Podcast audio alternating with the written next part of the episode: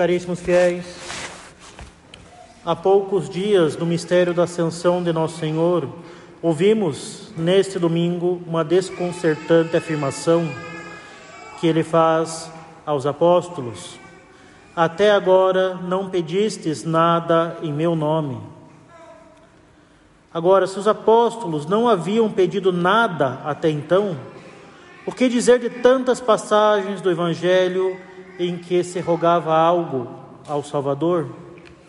O que dizer do pedido de um dos discípulos para que nosso Senhor lhes ensinasse a rezar? Ou então, durante a tempestade em alto mar, quando os discípulos o acordaram e clamaram para que ele os salvasse?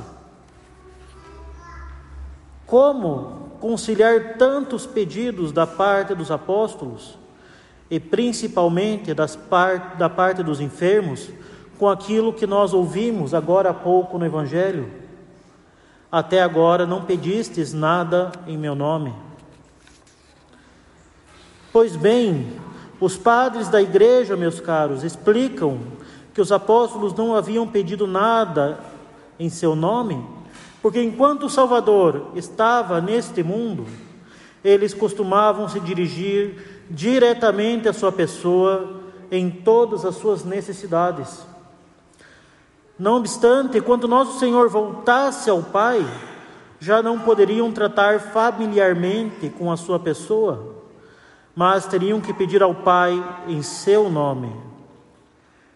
De fato, a subida aos céus constitui o Salvador como sendo nosso perpétuo mediador junto ao Pai, apresentando-lhe as suas chagas gloriosas como sacerdote e vítima uma vez que o seu sacrifício foi oferecido de uma vez por todas, mas os méritos deste sacrifício duram eternamente. Então, a partir da ascensão, os discípulos deveriam rogar ao Pai em nome de seu Filho diletíssimo.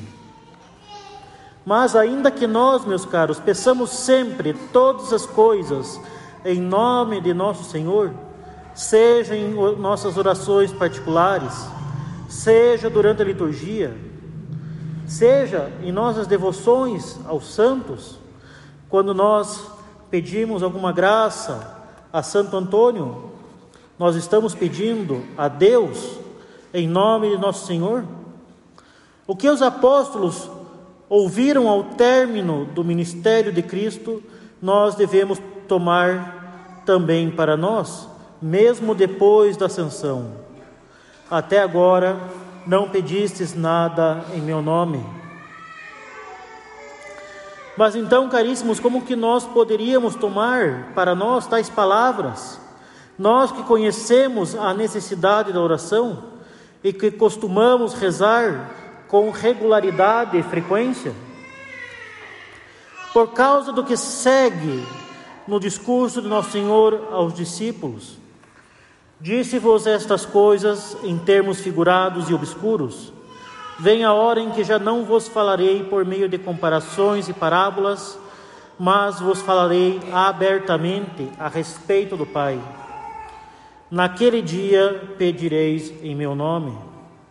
Em outras palavras, os discípulos pediram ao Pai em nome de nosso Senhor, não apenas por causa da sua subida aos céus, mas também graças à vinda do Espírito Santo em Pentecostes, quando tudo aquilo que o Salvador tinha ensinado em parábolas seria confirmado e clarificado pelo Espírito Santo. Quando o Espírito Santo viesse, esclarecesse os apóstolos acerca da pregação de nosso Senhor, então finalmente eles poderiam pedir porque saberiam o que pedir e a necessidade de se pedir. Isto é confirmado por São Paulo quando ele diz: O Espírito vem em auxílio à nossa fraqueza, porque não sabemos o que devemos pedir, nem orar como convém, mas o Espírito mesmo intercede por nós com gemidos inefáveis. A consequência de tais verdades, meus caros, é que não podemos presumir tão facilmente que sabemos o que rezar e que rezamos com frequência, pois quem nos ensina a rezar e nos ajuda a perseverar na oração é o Espírito Santo. Justamente por esta razão, nosso Senhor ensinou muitas verdades por meio de parábolas, por causa da rudeza de espíritos dos apóstolos, apegados a interesses mundanos, quando não políticos, e lentos para compreenderem as verdades sobrenaturais. Como bem diz Santo Agostinho, os apóstolos sequer entendiam que não entendiam. Eram crianças e não sabiam julgar espiritualmente as coisas espirituais. Neste sentido, o que fez o Espírito Santo em Pentecostes não foi revelar novas verdades, mas simplesmente esclarecer com seus dons, a fim de que os apóstolos julgassem espiritualmente aquilo que era espiritual. A partir de então, eles poderiam pedir ao Pai em nome de nosso Senhor, pois a inteligência bem iluminada pela fé pede somente o que é conveniente à salvação e se conforma sem resistência à vontade de Deus quando esta se apresenta diferente da vontade dos homens. Por outro lado, há algumas décadas, os senhores muito bem o sabem, se fala exaustivamente que a igreja deve viver um suposto novo Pentecostes. Mas o que muitos entendem por Pentecostes não passa da manifestação de dons extraordinários, que seriam um suposto dom de línguas, de cura, de profecia e etc. E isso da forma mais tosca possível, carecendo até mesmo da própria inteligência. Não obstante, não seria justamente uma forma de rudeza de espírito pedir dons extraordinários quando a vinda do Espírito Santo consiste principalmente na iluminação da inteligência? Se os apóstolos fará, falaram em línguas estrangeiras, se fizeram profecias ou então curaram, esses tais dons serviram para provar a veracidade da sua pregação. Mas o que é que eles teriam pregado se não houvesse aquela iluminação do Espírito Santo para confirmar neles as verdades ensinadas por nosso Senhor e para os libertar do medo dos judeus? De fato, antes de subir aos céus, nosso Senhor disse aos apóstolos que esperassem o cumprimento da promessa do Pai, pois o Espírito Santo faria deles testemunhas da sua pregação e lhes daria força. Esse é também o, o ensinamento do Catecismo de São Pio X, quando diz: os apóstolos, depois que ficaram cheios do Espírito Santo, de ignorantes que eram, começaram a entender os mais profundos mistérios e as sagradas Escrituras. De tímidos tornaram-se corajosos para pregar a doutrina de nosso Senhor Jesus Cristo. Esta é a questão 94. Consequentemente, a iluminação da inteligência é muito mais necessária do que dons extraordinários. E, portanto, a verdadeira ação do Espírito Santo está em iluminar a nossa inteligência e em nos tornar mais fervorosos na caridade, não em barulhos estranhos e na perda da consciência. Mas se a providência reservou os dons extraordinários, principalmente para o tempo da pregação dos apóstolos, e também os concedeu a alguns santos, como a São Francisco Xavier durante as suas missões, por outro lado, é nossa obrigação pedir que o Espírito Santo nos ilumine e nos fortaleça, a fim de que também para nós o Cristo nos fale claramente. Como em Pentecostes, a sua pregação se tornou clara aos olhos dos apóstolos. Se até agora nós não pedimos nada, é porque nos falta, como faltou aos apóstolos, o conhecimento claro da verdade sem o qual não saberemos o que pedir e não seremos atendidos em nossas súplicas. E de que modo devemos pedir a vinda do Espírito Santo para iluminar a nossa inteligência e fortalecer a nossa vontade? Não através da balbúrdia irracional de um suposto novo Pentecostes, mas sim e, sobretudo, através da oração mental, da meditação. Meus caros, a meditação consiste justamente numa iluminação da inteligência. Enquanto a oração consiste numa elevação da alma a Deus, a meditação inclui uma consideração das coisas espirituais. Na meditação ocorre tanto a elevação de alma quanto a consideração de uma verdade de fé. Não se trata de estudo, tampouco de leitura espiritual. Não é um monólogo ou uma mera introspecção. A meditação é uma oração na qual Deus nos ilumina e nos fortalece.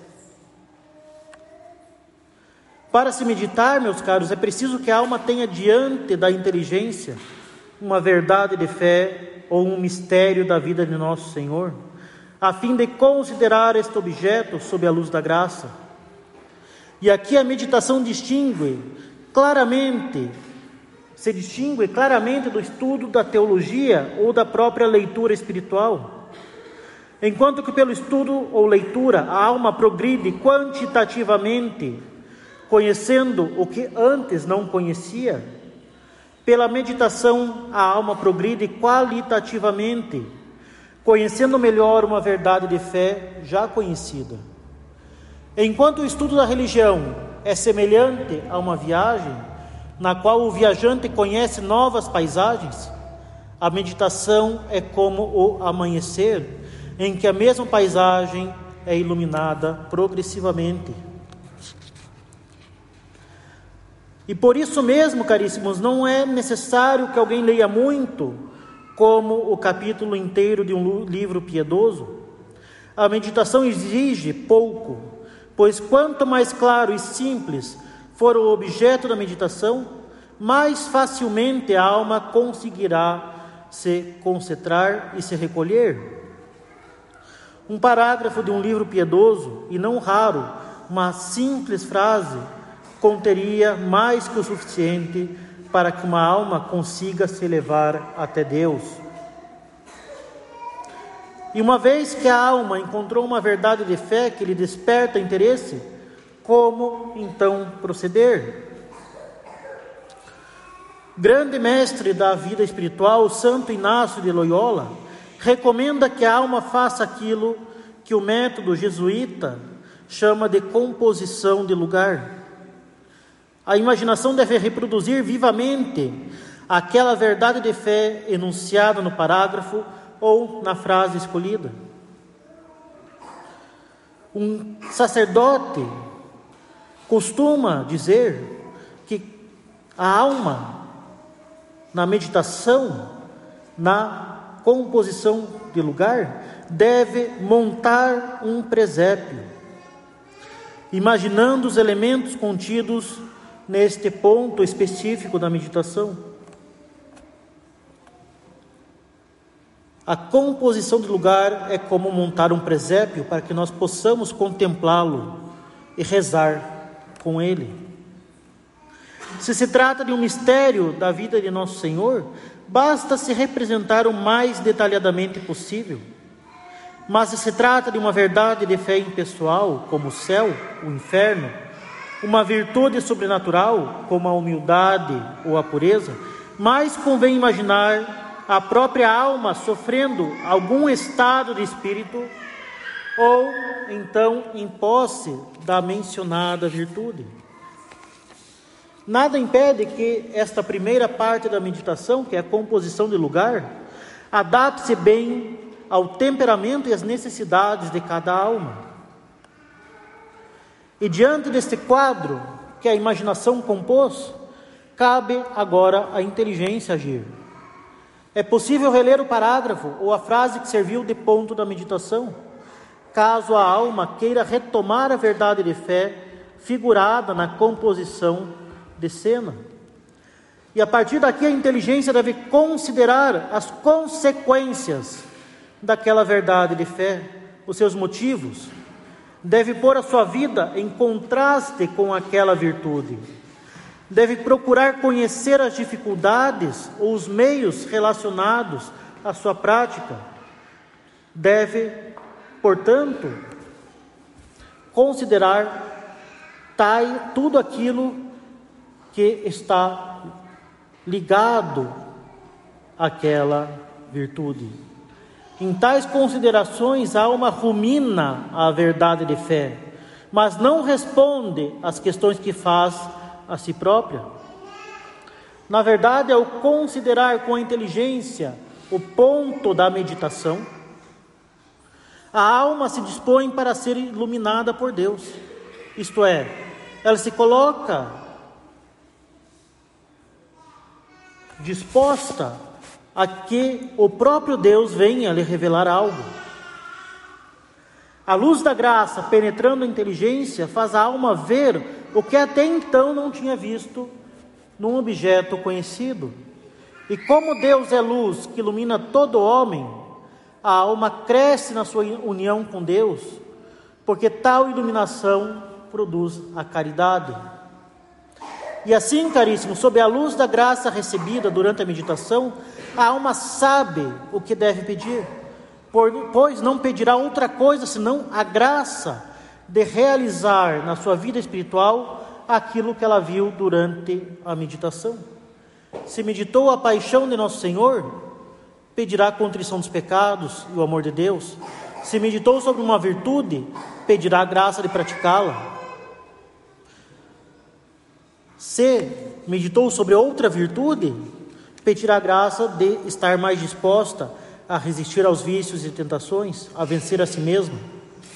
Pela meditação, nosso Senhor nos iluminará e nos falará abertamente, como em Pentecostes os apóstolos foram, foram esclarecidos e fortalecidos.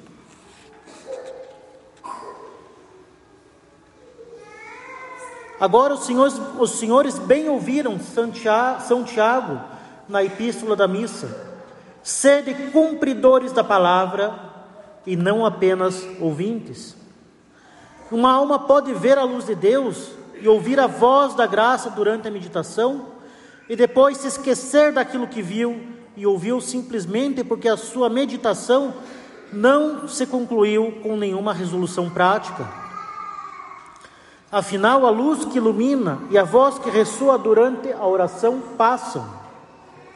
Uma vez que as impressões causadas pelos objetos sensíveis em nossos sentidos podem nos raptar a qualquer momento de uma elevação espiritual. A luz de Deus e a voz da graça devem perseverar em alguém através dos seus efeitos.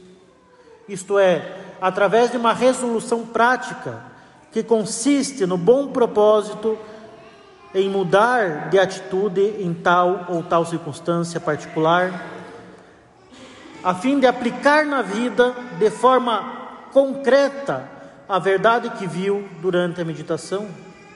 E é por isso mesmo que a coleta da missa de hoje pede para que Deus nos inspire a pensar naquilo que é reto e nos governe para que o pratiquemos.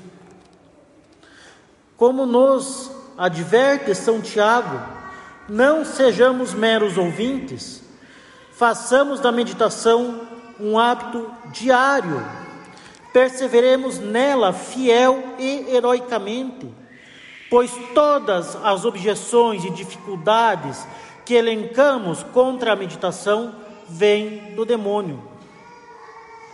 Ninguém mais do que o demônio quer nos manter nas trevas e cegueira da ignorância e na frieza e inércia da vontade.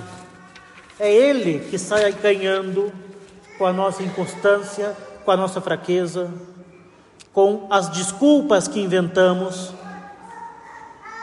para que não perseveremos na meditação diária.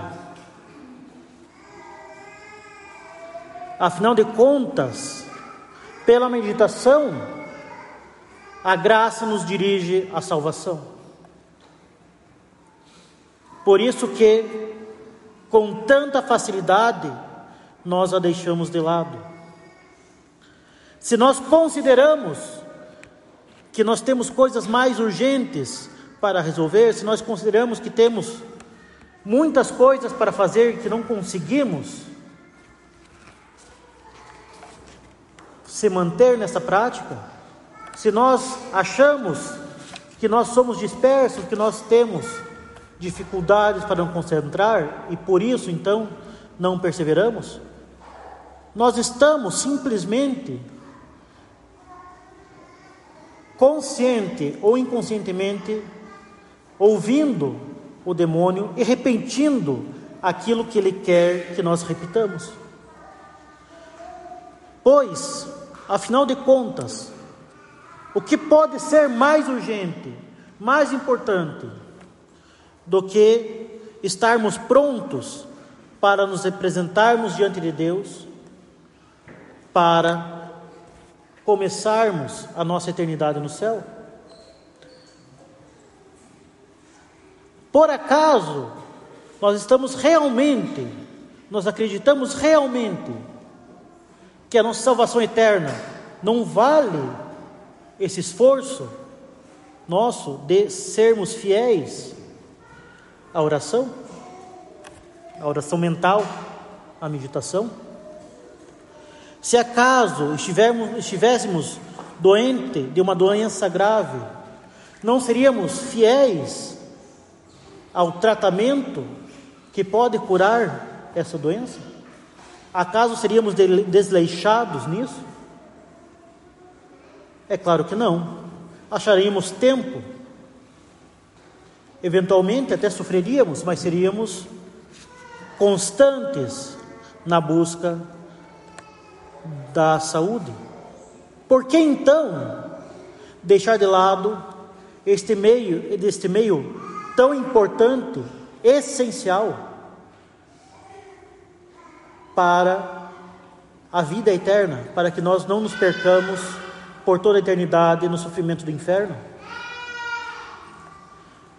Devemos estar conscientes de que tais dificuldades, tais desculpas, provêm diretamente do fogo eterno.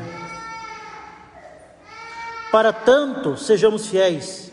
E para sermos fiéis na oração, na meditação, não nos esqueçamos da recompensa que São Tiago promete àqueles que meditam. Mas aquele que procurar meditar com atenção à lei perfeita da liberdade e nela persevera, não como ouvinte que facilmente se esquece, mas como cumpridor fiel do preceito, este será feliz no seu proceder. Portanto, se nós somos desleixados ao ponto de, ser, de sequer tentar fazer a meditação, ou se nós desistimos fielmente, que hoje saiamos da divina liturgia com um alerta, um alerta que ressoa na nossa cabeça, de que se nós queremos ter a bem-aventurança eterna, devemos, hoje mesmo, dar, tomar alguma atitude para que nós nos mantenhamos constantes nesta luta pela fidelidade na meditação. Afinal, se quisermos ser felizes, nós devemos ser fiéis na meditação da lei perfeita da liberdade, como diz São Tiago. Louvado seja o nosso Senhor Jesus Cristo. Em nome do Pai, do Filho e do Espírito Santo. Amém.